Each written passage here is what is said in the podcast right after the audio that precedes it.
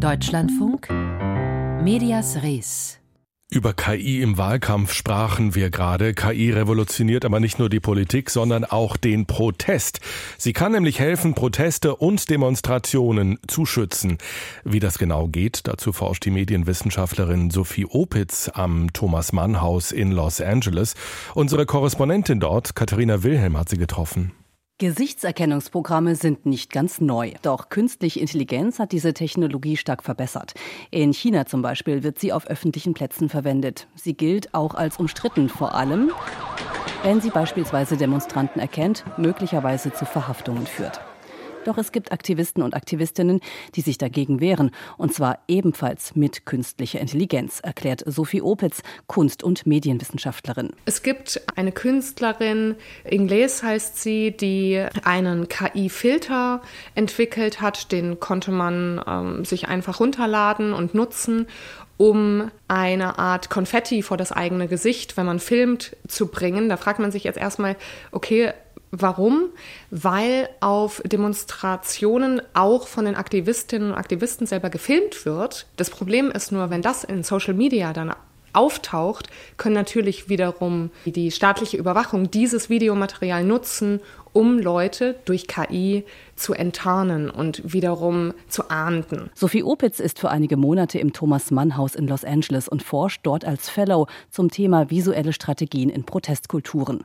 KI ist dabei ein Schwerpunkt, der natürlich sehr aktuell ist. Vor allem in Kalifornien, wo viele KI-Firmen ihren Sitz haben. Also ich habe mit Aktivistinnen und Aktivisten gesprochen, jetzt hier in Los Angeles mitunter mit Andrew Maximoff, der im Exil hier lebt und der eine Software entwickelt hat, mit der man Videomaterial von Polizeigewalt nutzen kann, um die vermummten Polizisten zu entlarven. Also der hat ähm, ein Tool, mit dem man Bilder der Leute findet und diese dann nutzen kann, um zu sagen, dieser Polizist, der eine Gewalttat gerade verübt hat gegen einen Demonstranten auf einer Demonstration, das ist der und derjenige. Künstliche Intelligenz wird also gegen künstliche Intelligenz eingesetzt. Aber nicht nur. Es gäbe auch Aktivistinnen, die Make-up-Tipps geben, mit denen Überwachungsprogramme zum Beispiel kaum noch Gesichter identifizieren können.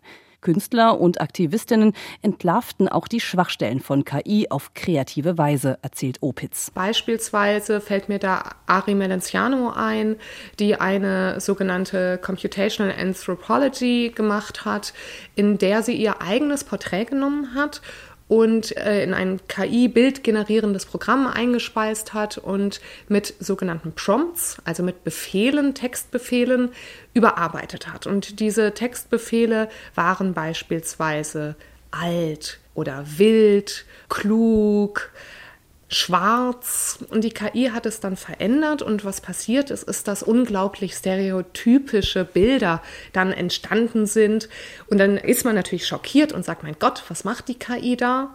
Die Künstlerin habe vor allem verdeutlicht, dass die KI ein Spiegel unserer Gesellschaft sei. Wenn man sich fragt, wieso KI unterrepräsentierte Gruppen nicht darstellt, dann liegt es daran, weil sie in unserer normalen visuellen Kultur unterrepräsentiert und nicht sichtbar sind. Müssen wir jetzt alle KI-Experten und Expertinnen werden? Nein, sagt Medienwissenschaftlerin Opitz.